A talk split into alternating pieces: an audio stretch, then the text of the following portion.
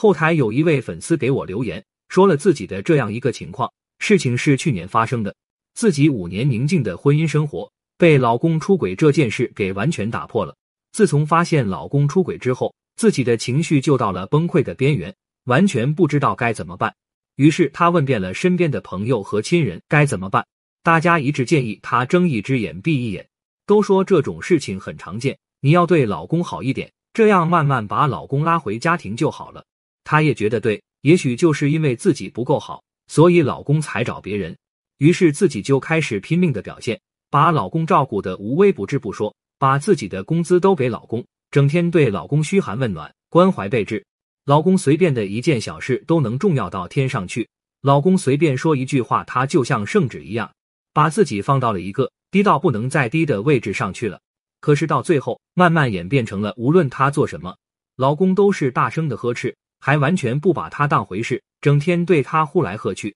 而且还更加坚持要离婚。于是他彻底绝望了，这到底是怎么回事？那么，其实这种情况在亲密关系中也是非常的常见，因为对自我定位不清晰导致的自己价值感低，所以无法摆正自己的位置，使得本来就已经失衡的天平更加的倾斜。那么，遭遇老公出轨，是不是只有卑微低头的迎合？该如何正正确表达自己才是对的呢？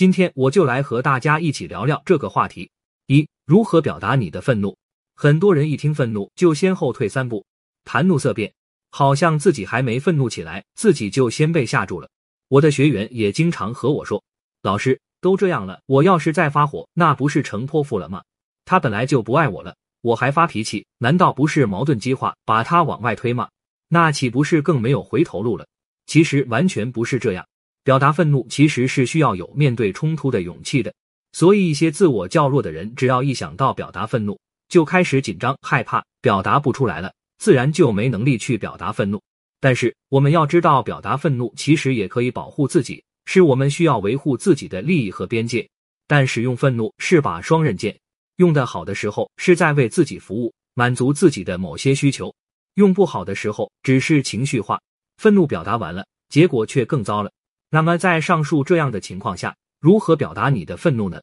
首先，准确表达情绪；其次，明确自己界限；最后，不泛化要求。比如说，你非常生气，那你就表明你的态度，提高音量也好，语气改变也好，总之就不要再唯唯诺诺，想说不敢说，说了说半截或者欲言又止。然后你要说清楚，你觉得老公对你大吼大叫这件事，你是绝对不能接受他这样对你的，不能接受这个行为，这是你的界限。要注意的一点就是不泛化要求，就是就事论事。这次的脾气这次发，先不去掺杂别的事情，别是说。哎呦，这次发火效果不错，那我直接列出来一百条军令状，让他去执行。这样不可取，树立框架也会失去意义。就像我的很多学员，比如和老公或者男朋友吵架的时候，一旦有机会占了上风，就要就此打开欲望的大门，让对方给自己道歉、认错、赔礼道歉，还得买礼物，加上保证以后不再犯。这样一闹，即使最开始我们沾理的事情，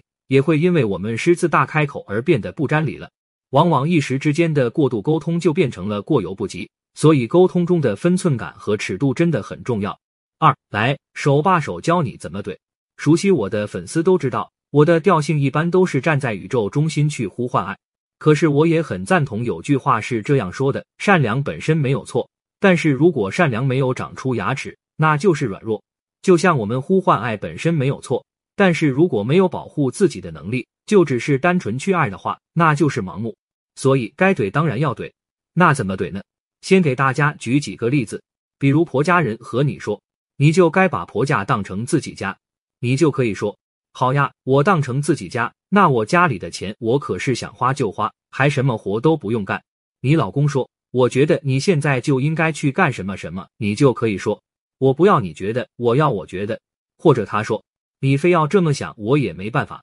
你可以说：那你就不用想我，去想想办法。这里总结下啊，我们怼人不需要硬刚，毕竟我们怼回去不是了让矛盾激化。比如说你长脑子干什么的，或者是你真是站着说话不腰疼，你说话经大脑了吗？你放屁什么的，这些话涉及到人格攻击就没必要。我们怼回去只是为了守卫自己的界限而已。所以在这里怼回去的小技巧就是不正面接对方的硬茬，像是你可以顺着他说的话，把婆家当自己家，但是巧妙的指出在自己家的好处和婆家做对比，高下立见。或者你可以用改变重点的方式转移矛盾，或者直接用网络流行句，比如这句“我不要你觉得，我要我觉得”等等方式，都可以让你可以把对方的画风巧妙的怼回去。你有任何情感问题、脱单、挽回、升温、婚姻，都可以直接加 V Lionation Chan 零二二就可以找到我，